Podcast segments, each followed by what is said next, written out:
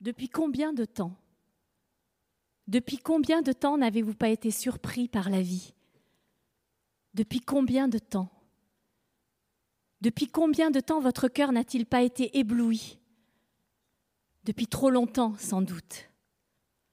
Pris dans la tempête, abandonné dans le souvenir de la vie d'avant. Pourtant, ne sentez-vous pas sa main sur votre épaule? Son regard posé sur vous. D'ailleurs, vous ne pouviez imaginer que ce regard serait le dernier. Puis l'absence, le manque. Alors ce soir, à nouveau, ici, faire advenir l'essentiel, ce qui est, ce qui reste, ce qui demeure. Une voix, une musique, une image, celle d'un poète, Chet Baker, le poète du jazz. Dans une, insolence folle, à contre-courant, cœur contre cœur. Ne l'entendez-vous pas battre? Écoutez. Vous entendez? Il ne se peut pas que vous n'entendiez pas dans ce grand frémissement la douce nuit qui marche. I'm doing something that I love doing as opposed to most people who who work at something that they generally don't really care too much about. You know, they do it because they need to get a paycheck at the end of the week or month or whatever it is to live, but uh, they they really uh, don't like what they're doing, and it's it's different when you love the thing that you're doing, and besides that, you well, you're meeting, you're traveling, you're meeting a lot of people, and you're you're making uh, some money. Not you know, not getting rich, but you're able to support yourself by playing music, and I think that's that's beautiful. And uh, in that sense, yes, it's it, it is richer. Un soir de décembre 1986, une émission de jazz d'une station de radio parisienne que j'écoute tous les jours diffuse un titre qui m'est inconnu et dont le climat me saisit immédiatement. Quelle est cette voix qui ose ainsi confesser tant de désespoir et de tendresse mêlée? D'où vient ce souffle chaud de trompette? Cette caresse infiniment intime, douce, onctueuse et dorée comme un parfum de miel, jamais entendu auparavant. Quel marin improbable ose ainsi naviguer sur ces eaux si profondes, si obscures et tourmentées, mais avec tant de grâce capitaine d'un navire fantomatique, au voile caressé par un vent sensuel d'une prête au son confidentiel, un homme chante, se livre à moi, à cœur ouvert.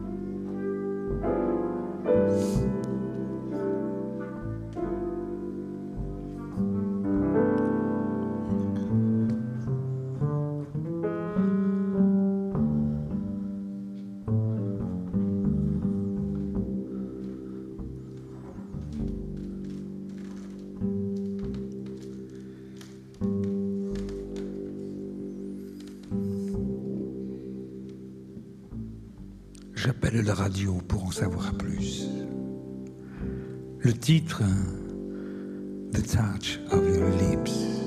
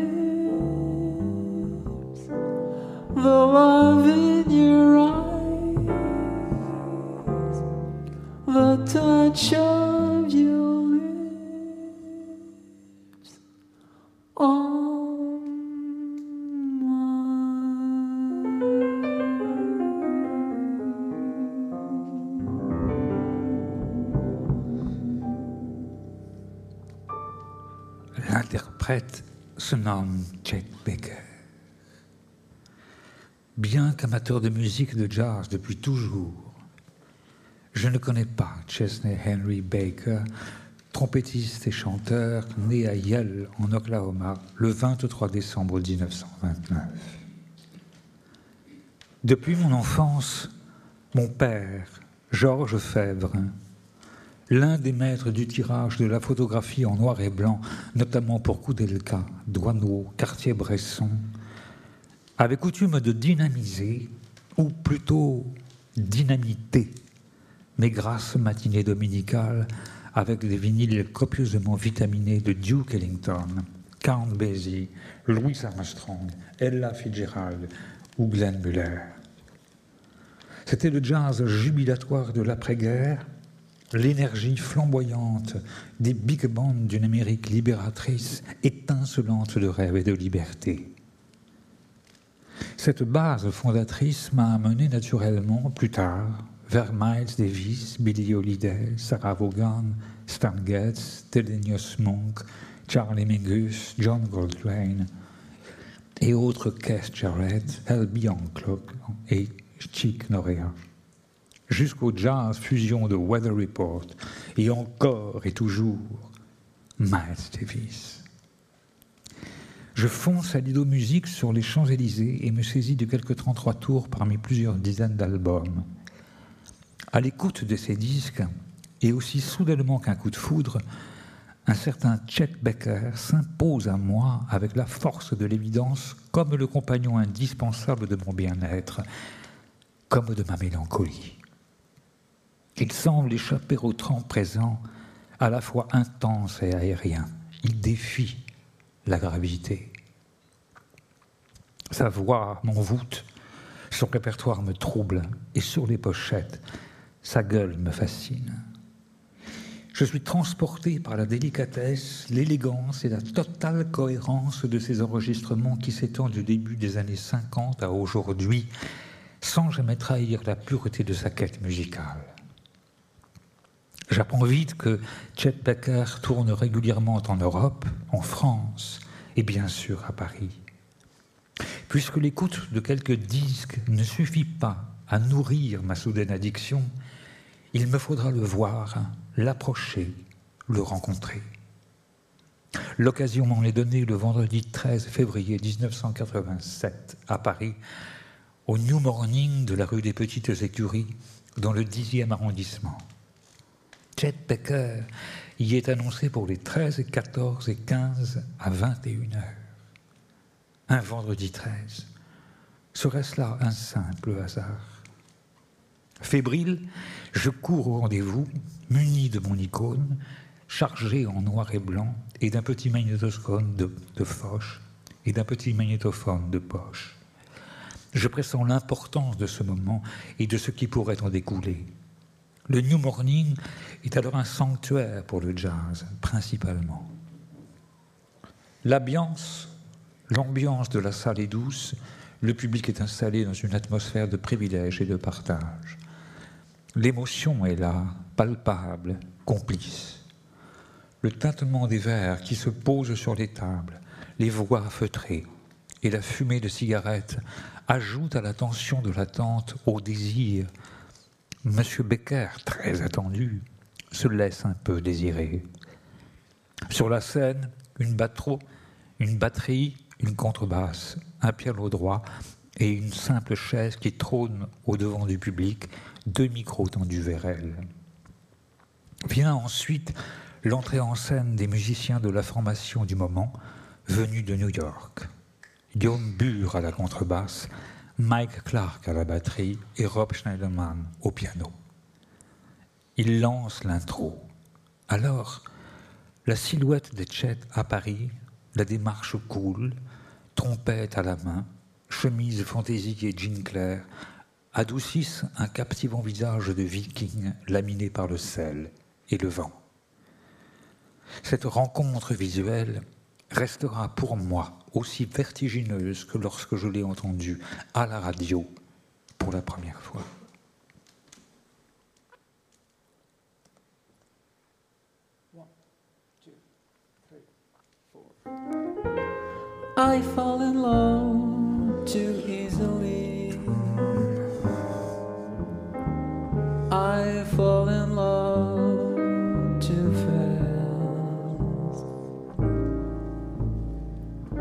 I fall in love too terribly hard. For love to ever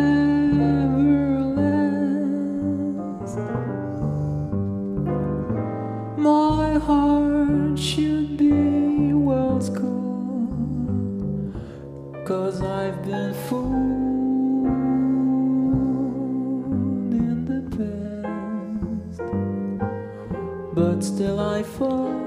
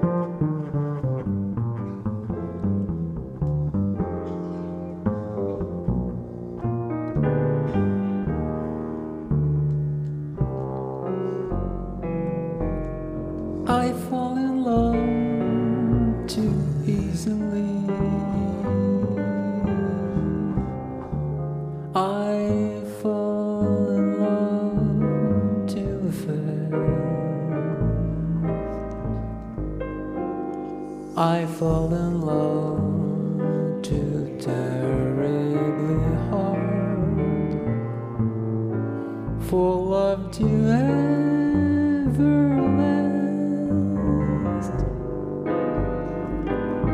My heart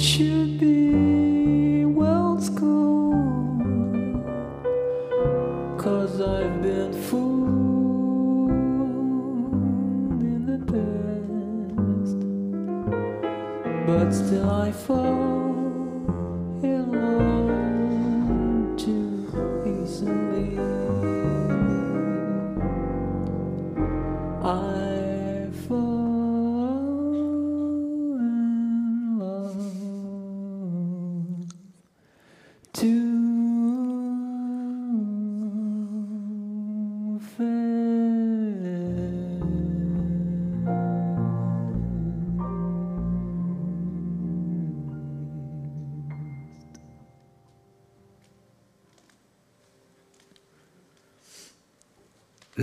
Sublimant l'autre, c'est en état de choc, mais aussi de grâce, que je me fonds intégralement dans son univers de swing et de spleen alternés.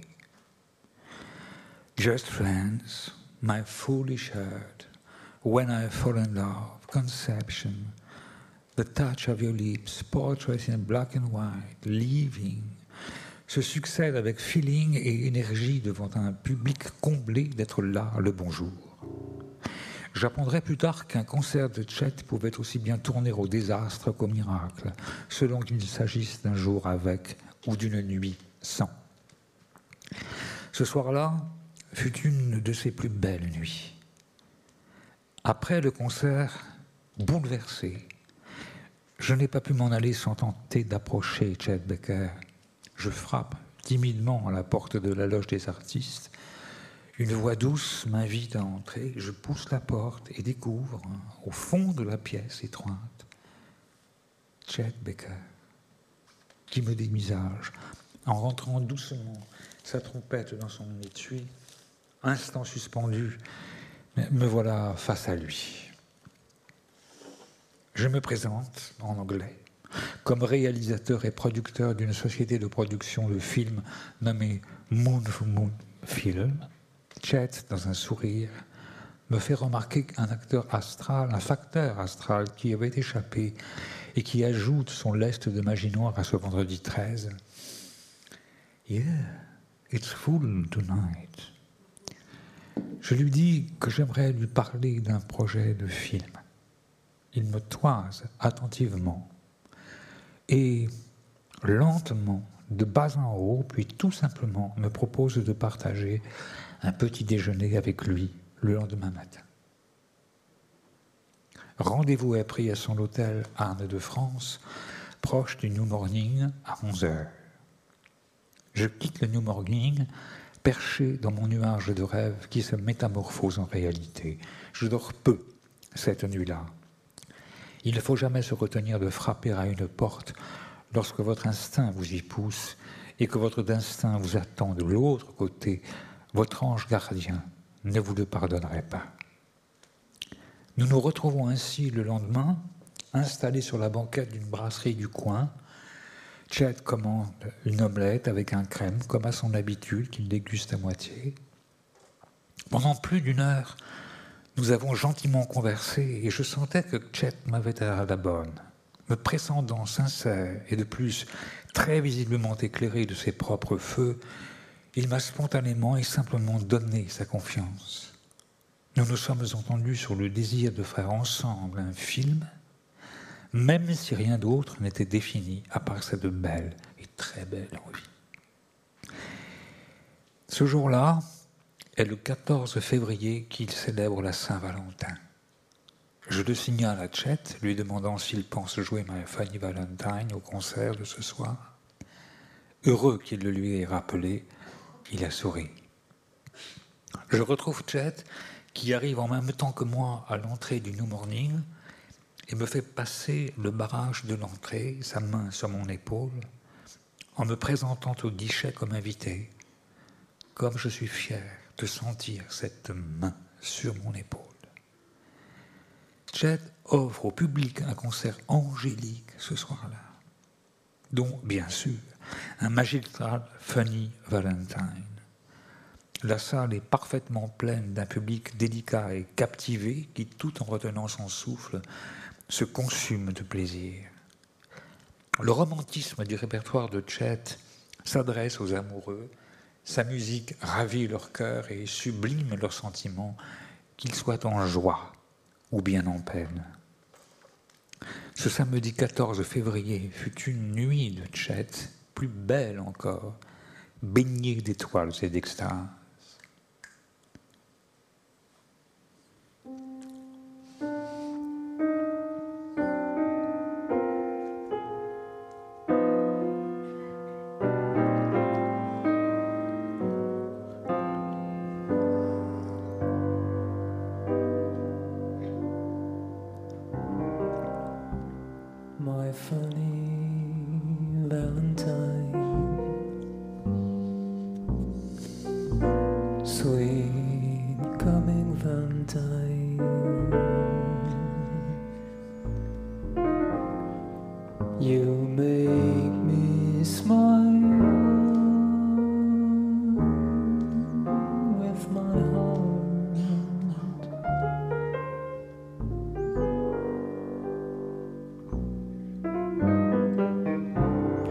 Your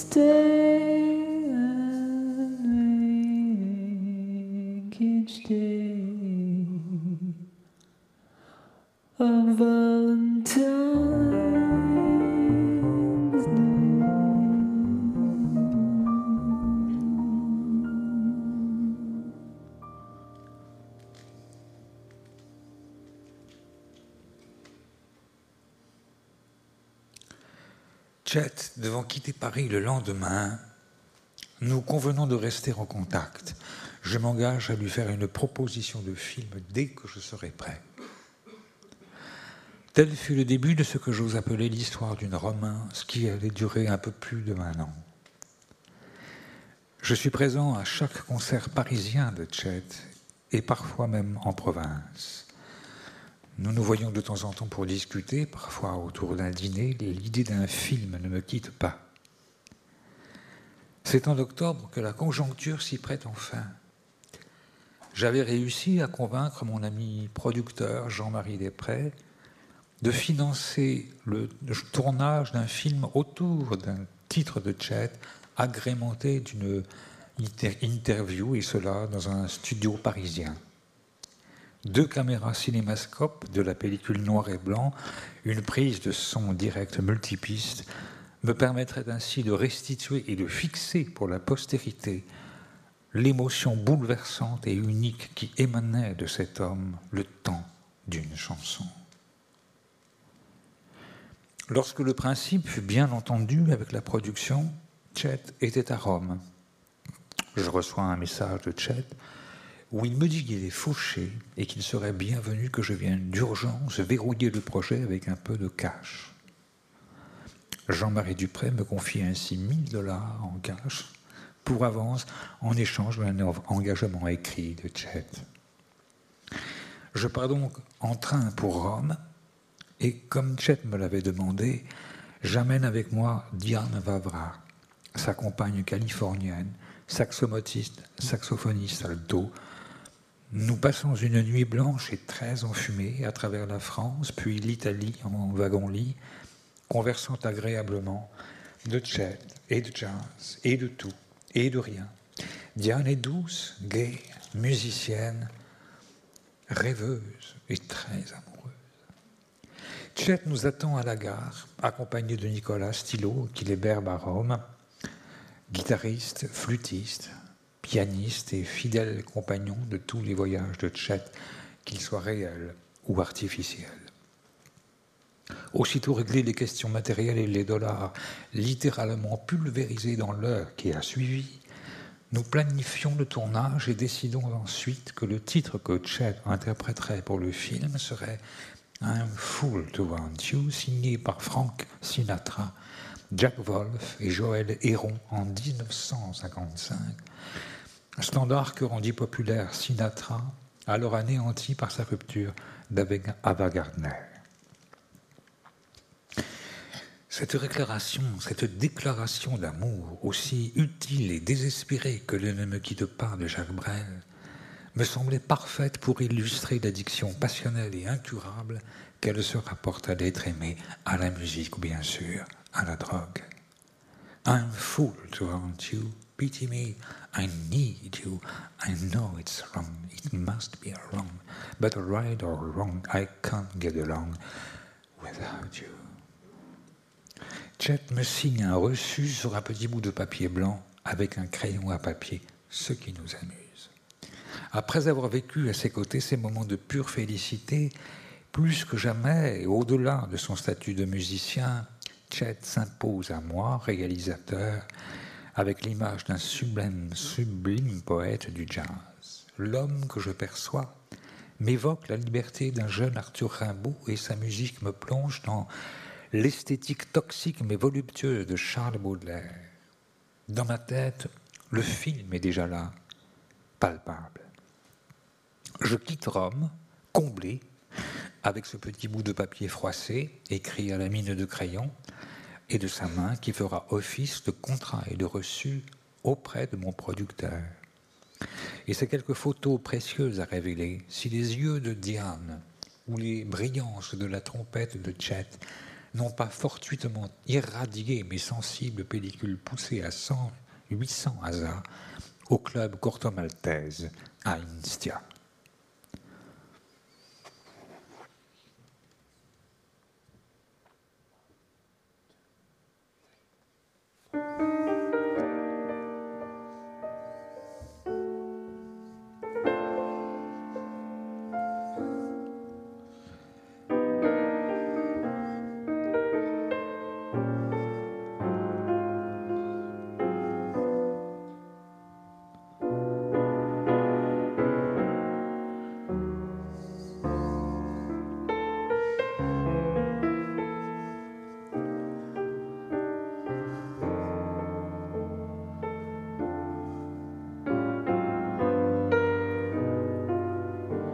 I make a date for golf, and you can bet your life it rains. I tried to give a party, and the guy upstairs complains. I guess I'll go through life just catching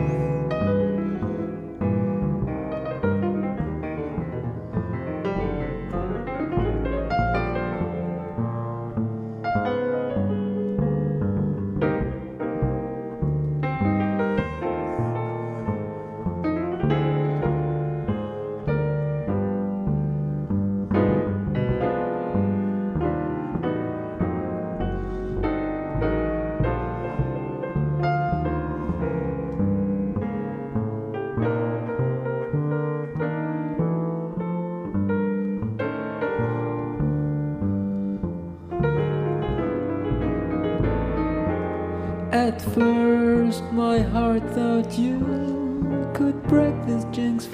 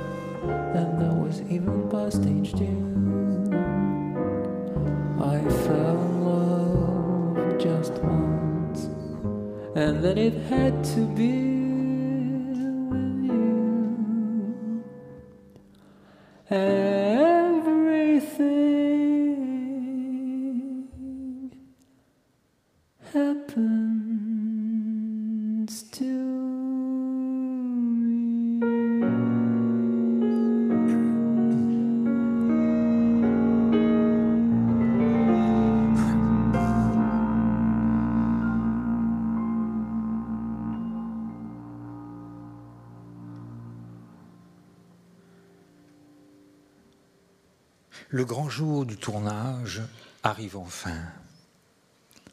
Les musiciens sont là. Riccardo Delfra, élégant autant qu'érudit musicien italien, révélé en Italie par Chet, devenu compositeur et venu avec dame sa contrebasse de 1915, et nous font l'honneur de leur présence. Alain Jean-Marie, subtil pianiste et remarquable accompagnateur, souvent au pied et aux côtés de Chet, nous assure également de la rareté de cet enregistrement. À la batterie, un Américain, George Brown, manquait à l'appel. Il fallut aller le réveiller d'urgence et l'arracher à son lit dans, un hôtel sordide du 10e arrondissement, Chet ne l'ayant pas informé du tournage. Puis, c'est l'arrivée de Chet, barbu, à qui je réserve un rasage de près, afin de profiter au mieux des traits de son visage. Un simple col roulé gris chiné, Agnès B, lui appartenant, et soudain, sa solide carrure sera bien servie par la lumière des projecteurs. Je fais d'abord une interview spontanée de Chet dans la loge à maquillage, qui me servira ultérieurement à en extraire quelques phrases au montage final. Hmm, Chet me livre quelques opinions et confessions sur sa vie de musicien, sa lassitude des hôtels, des valises et des douanes, et aussi quelques pensées sur le rock and roll, l'avenir du jazz, sur nous, sur l'amour. Nous sommes convenus de lancer une répétition non filmée du titre afin de nous régler techniquement et aussi pour en analyser la structure et décider des mouvements de caméra et des variations d'éclairage sur la durée totale, puisque le morceau sera entièrement couvert en plan séquence par la caméra principale montée sur une dolly. Une dolly est un lourd chariot en métal monté sur pneumatique avec un bras d'élévation et des roues capables de tourner dans n'importe quel sens, commandé par un petit volant. L'origine de la Dolly vient de l'armée de l'air américaine. Elle servait à transporter et charger les bombes dans les avions de guerre, dont considérés suffisamment fiables pour être adoptés par le cinéma et balader les caméras, son cadreur et son assistant. Notre Dolly à nous devra rouler à peu, à peu près un mètre plus qu'à l'arrêt pour parcourir les quatre premiers mètres en trois minutes en parfaitement, excusez-moi, qu'enligne parfaitement la lenteur, un machiniste pousse la Dolly vers l'avant, alors qu'un autre s'assure du roulement régulier des pneus, en la retenant de tout son poids, dos à Chet, gardant les yeux rivés sur une marque de craie tracée sur le pneu qui devra tourner comme la trotteuse d'une montre suisse. Pendant cette mise en place, Chet observe curieux, attentif, patient et concentré. Il discute avec Diane et les musiciens, buvant des cafés, mordant dans les sandwichs et fumant des clopes. Cette première répétition non filmée dure près de 13 minutes, ce qui me pose un réel problème car le magasin de pellicule de 300 mètres de la caméra, trop court, décroche vers la onzième minute. Embarrassé de leur imposer cette limite technique de durée à Chet, je lui expose le problème. Très compréhensif, et pour répondre à cette contrainte, Chet restructure immédiatement le morceau et le ramène à environ 7 minutes. Nous tournons enfin une première prise. Elle comprend de superbes moments, mais un, un ou deux incidents de voix ou de trompette m'amènent à en demander une seconde. Elle nous permet à nous tous de nous caler pour la suivante. Chet docilement la charge encore plus d'intensité.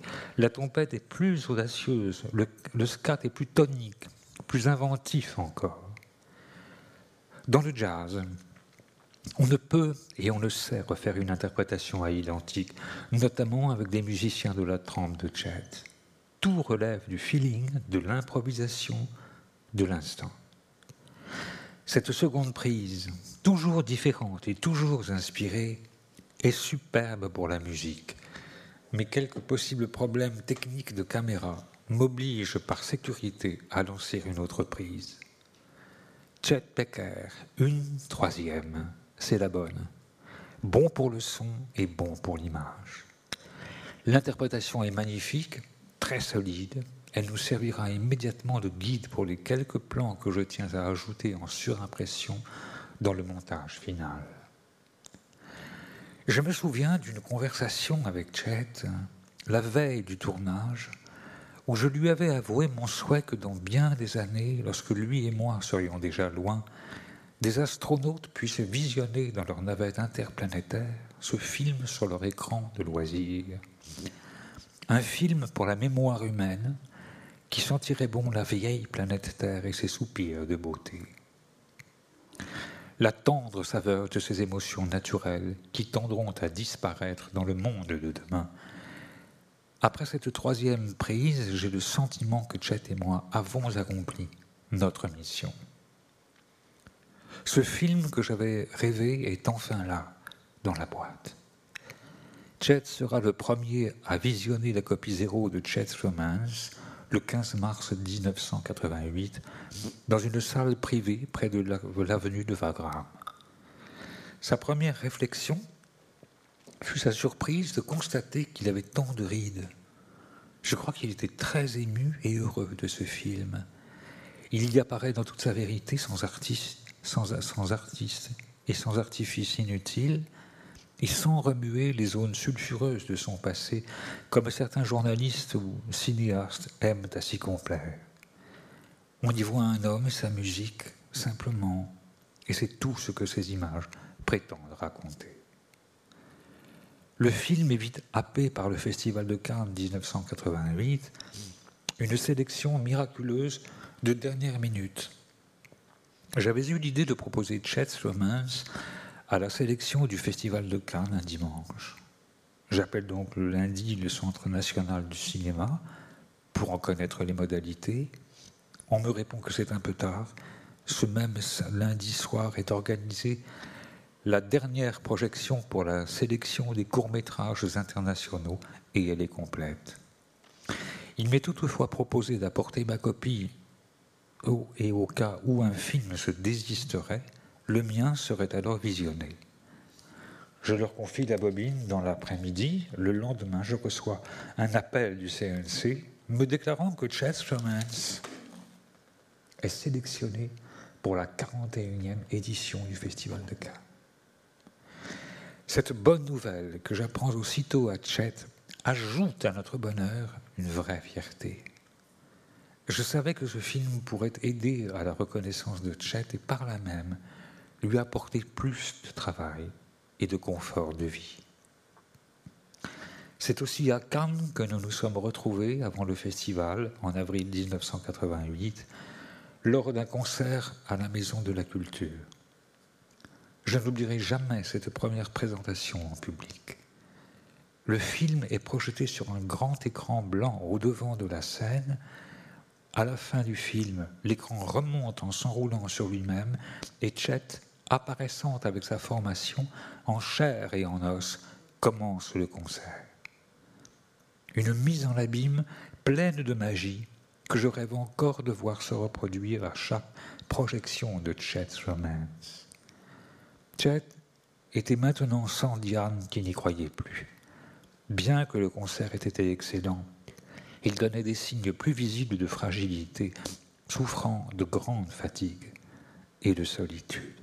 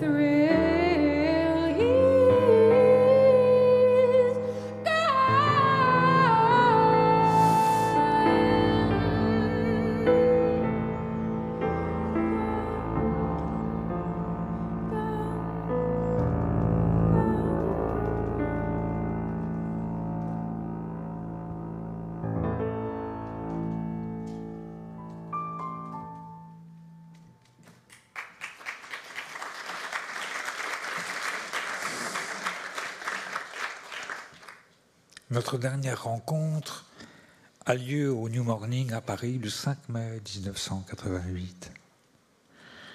C'est le jour de la première de Chet's Romance à Montmartre, au Ciné 13 de Claude Lelouch, qui doit se terminer par un concert programmé le soir au New Morning. Chet oublie de se réveiller pour la projection de 19h. Inquiet et attristé de son absence, je me rends au New Morning avec quelques invités de la projection. La salle est quasiment pleine ce soir-là encore. Chet apparaît sur la scène, mais il est, visiblement très mal, voûté, amaigri, le regard presque éteint. Il ne chante plus, il murmure, les lèvres collées au micro sur un tempo très lent. À la fin du premier set, désemparé, je file le voir dans sa loge. Il me dit être désolé d'avoir manqué la projection et que j'aurais dû venir le réveiller à son hôtel. Je l'avais déjà vu mal en point, voire totalement out ou off pour jouer. Et le lendemain, miraculeusement ragaillardi et vif dans sa silhouette athlétique d'ancien Marines. Mais ce soir-là, j'ai ressenti plus douloureusement une impression d'extraordinaire détresse qui se dégageait de lui. Chet plongeait parfois dans des abîmes si profonds que ceux qui l'entouraient et l'aimaient restaient cruellement impuissants à l'aider. Ses souffrances étaient communicatives et pouvaient terrasser son plus proche entourage car elles restaient étanches à toute possibilité d'assistance. Revenu sur scène, Il attaque pourtant courageusement le deuxième set qui achève de plonger le public dans un mauvais cafard. Il interprète Leaving et puis I'm Fool to Want You avec un désespoir que je n'aurais pas osé filmer quelques mois plus tôt. Arrive la fin de ce douloureux spectacle et tout le public affecté quitte en silence la salle qui résonne encore du malaise de ce concert aussi beau que tragique. Je retire une rose du bouquet que m'avait offert une belle amie pour saluer le jour de la première du film et la tend à Chep avant qu'il ne quitte la scène en dernier d'un pas lourd et lent. Il l'interpelle doucement. Chet. Il se retourne, me sourit et se saisit de cette rose. Puis, il me serre dans ses bras, m'embrassant fortement en me glissant doucement thanks à l'oreille alors que je lui souffle le même mot en même temps. Le dernier geste, le dernier mot. Je me rends au festival de Cannes peu après, alors que Chet part vers la Belgique et les Pays-Bas. Nous devons nous retrouver à Cannes avec lui et une partie de l'équipe pour la présentation du film. Arrivé à Cannes, quelques jours avant la projection officielle, je rentre de la plage où je fuis l'agitation du festival qui présente entre autres films Bird de Clint Eastwood, un biopic de Charlie Parker. Je reste dans ma bulle, mon baladeur me berce en boucle des derniers et superbes enregistrements de Chet en Italie.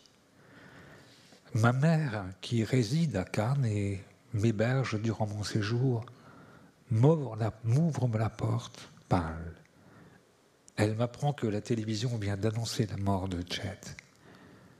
Chesney Henry Baker a été retrouvé, la tête fracassée sur le trottoir, au pied de sa chambre de l'hôtel Prince Hendricks, la nuit du vendredi 13, 1988, à Amsterdam. Devenu brusquement orphelin, privé de celui qui a bouleversé ma vie, je dois présenter Chet Romance devant le jury du festival, sans Chet à mes côtés, et je redécouvre sur grand écran ce film que j'ai réalisé à la lumière nouvelle de ce qui devient maintenant un document et peut-être un testament. Parce que tout ce que j'ai à offrir, c'est la musique. Chet pose sa trompette sur sa chaise, sort du chant et nous quitte pour toujours sur ces quelques mots.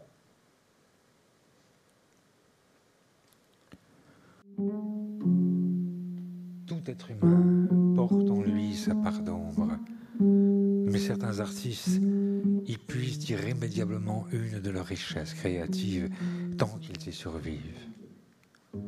Jet nous a laissé près de 300 albums en près de 40 ans de scène et d'enregistrements en studio, et cela au plus haut niveau. Plusieurs de ces albums sont des titres qui dépassent le genre même du jazz, 30 ans après sa disparition.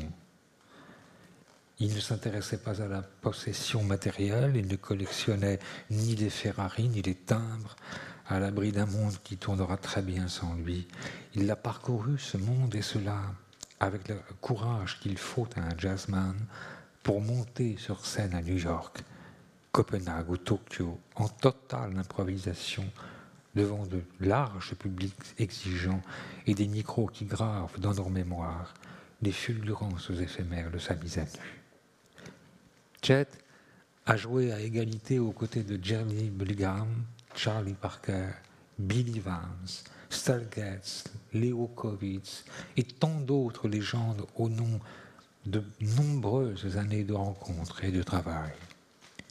Il a été sacré meilleur trompettiste de jazz en 1954 devant Miles Armstrong et Dizzy Gillespie. C'est avant tout la musique qui courait dans ses veines. Chercher la grâce absolue, caresser la beauté inaccessible, il y a là, à mes yeux, une grande similitude dans le destin de Chet Baker et celui de Vincent Van Gogh. Une relation de souffrance sacrificielle dans la quête du beau une exigence autodestructrice parce que toujours insatisfaite. Ils sont semblables à ces majestueux albatros baudelairiens brutalement échoués sur le pont des navires, prisonniers de la fatalité d'un destin aussi grand que tragique.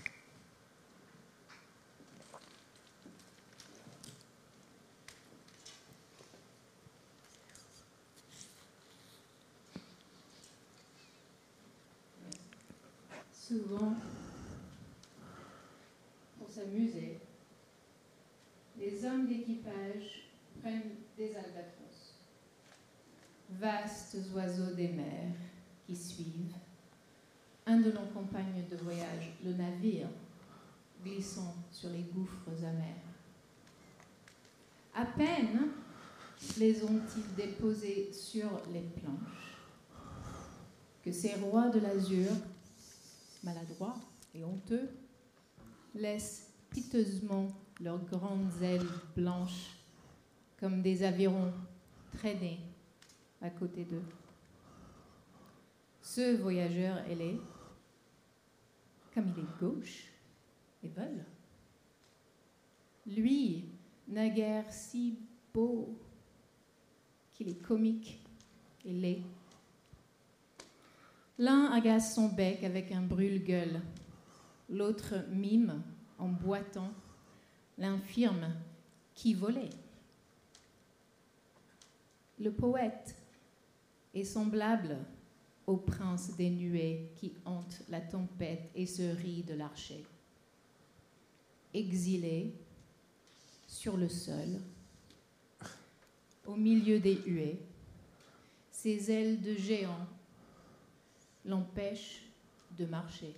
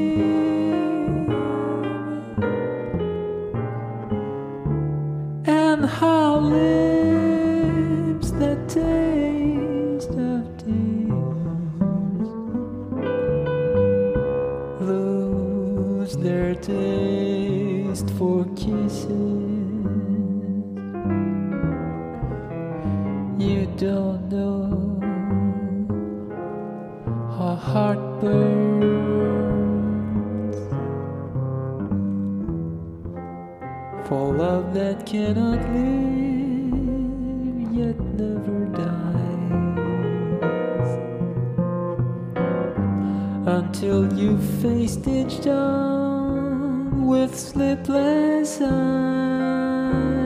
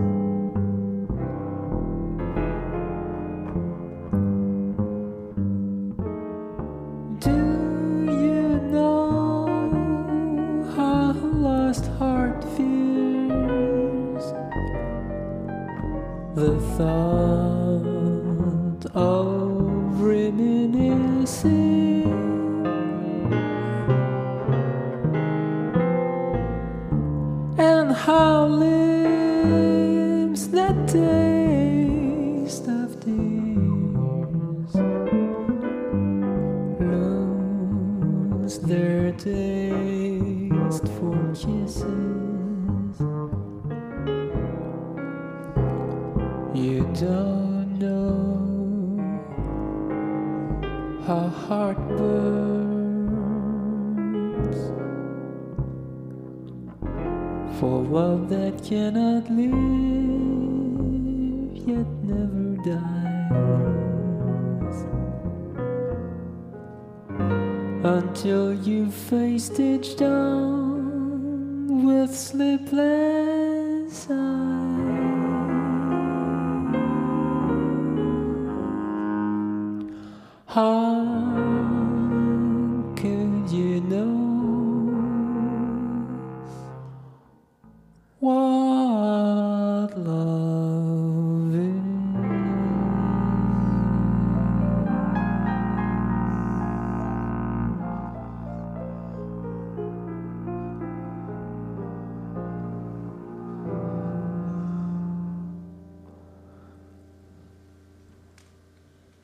Chet, autodidacte surdoué, a tout simplement inventé Chet Baker. Un artiste unique, miraculeux, si précieux aujourd'hui, il le sera encore plus encore demain. Je ne peux que le remercier profondément d'être, d'avoir été ce poète du jazz puissant et fascinant que j'ai eu le privilège de croiser sur ma route. Mais il était aussi cet homme fragile, au crâne fracassé par la bassesse, de jugements émis par ceux qui n'ont pas su le comprendre, l'entendre et moins encore l'écouter. Il suffit pourtant de se laisser porter par l'enregistrement magistral de My Funny Valentine en concert à Tokyo le 14 juin 1987, onze mois avant sa disparition, pour estimer la splendeur de ce que Chet nous a légué. Il a vécu sans spéculer, sans maison et sans compte en banque toutes ces dernières années. Il a sublimé ses souffrances par la musique avec une élégance et une humilité qui a touché le cœur d'un large public à travers le monde. Cette souffrance, habillée de tendresse et d'envolée merveilleuse, est celle de notre humanité. Elle est présente partout, purement existentielle, absolument universelle. Chet n'était ni en deçà, ni au-dessus, mais ailleurs. Il ne savait pas jouer la musique autrement que ce que jouait Chet Baker, tout comme il a mené sa propre vie sans garde-fou, sans partition, en permanente improvisation. J'aurais simplement été un simple passeur auprès d'une service et d'une étoile vagabonde par le simple biais d'un film de seulement 9 minutes et 16 secondes. Cela me rappelle une anecdote que Chet, qui ne manquait pas d'humour, m'avait raconté un jour de grand soleil au bord de la mer.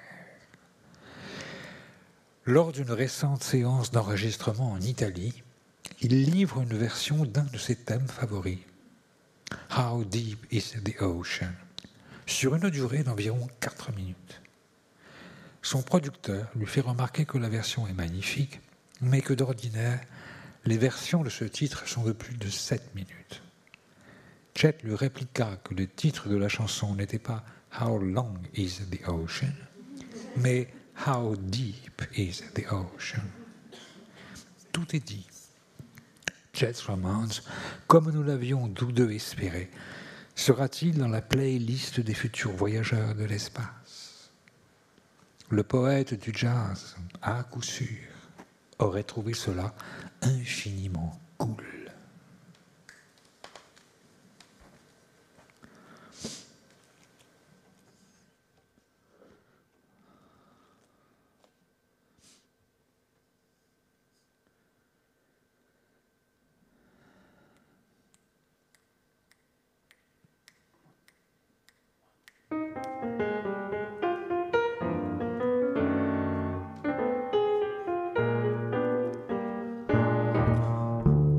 Be many other nights like this, and I'll be standing here with someone new.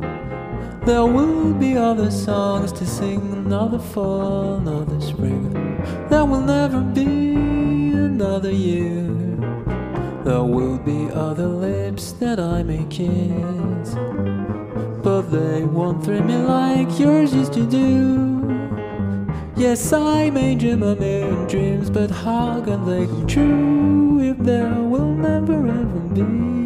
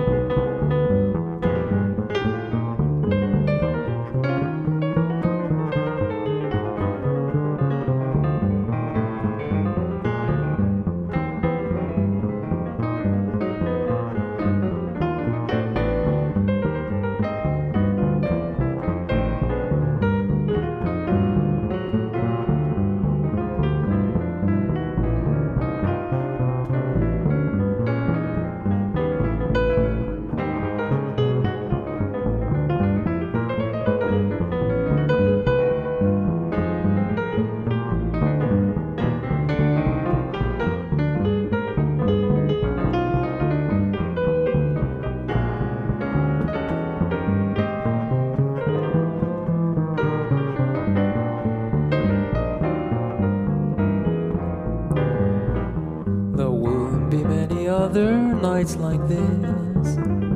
And I'd be standing here with someone new. There will be other songs to sing, another fall, another spring.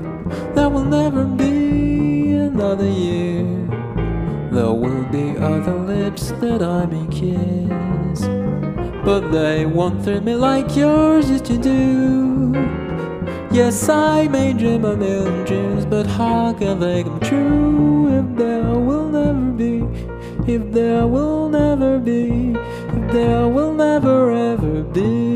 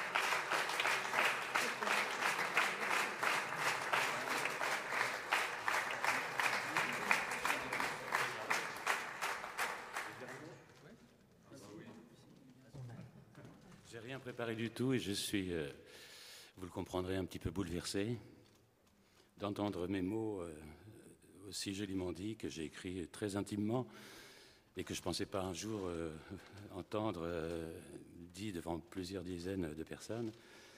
Voilà, je, je voudrais remercier toute l'équipe, remercier Olivier de Chadosson, Ch- Chadanson, Chaudanson, bon, excusez-moi, mais Olivier, euh, il fait très chaud, et euh, pour nous avoir euh, accueillis dans cette salle magnifique. Et pour moi, c'est le plus bel écrin qu'on puisse offrir à Chet Baker, c'est d'être à la Maison de la Poésie.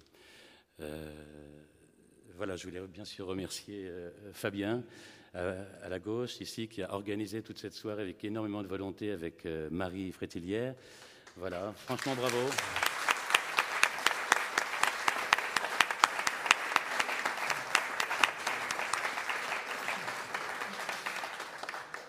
Voilà, je voudrais euh, ben, voilà, tous nos artistes qui sont présents. Euh, un petit mot particulier pour Alain Jean-Marie que vous avez vu dans le film.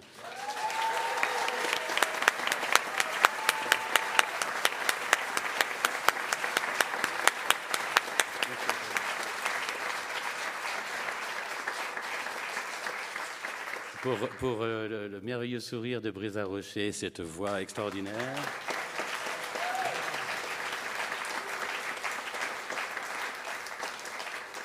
La, lecture de mes mots, parfois un petit peu alambiqués, euh, qui a été euh, magnifiquement assumée par, excusez-moi, Ergep. J'ai vraiment du mal.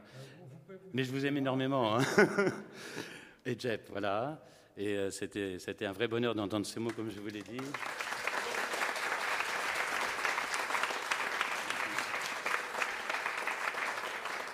Jean Bardy, qui euh, très discrètement euh, nous, a, nous a régalé de sa basse, il a joué euh, beaucoup avec, avec Chet par le passé, et cette basse a joué avec Chet aussi. C'est- Tu confirmes, voilà.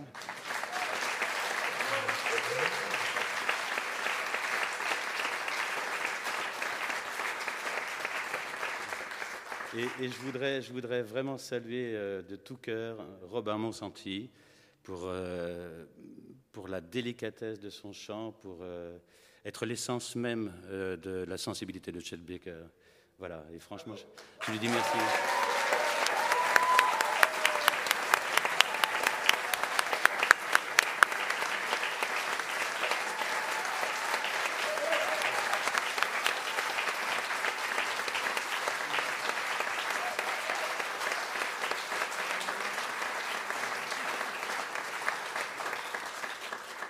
Et, euh, et bien sûr, saluer toute l'équipe technique qui, en quelques heures, a mis au point tout ce stratagème euh, imaginé par Fabien, ce qui est assez euh, formidable, d'autant plus qu'il y a eu quelques risques d'inondation avec l'orage de tout à l'heure. On s'en est sortis, voilà, de- tous vivants et, euh, je pense tous heureux et, touchés par, ce bel hommage, enfin, ce qui se résume maintenant en un bel hommage. Voilà. Je vous remercie en tout cas d'être présent. À.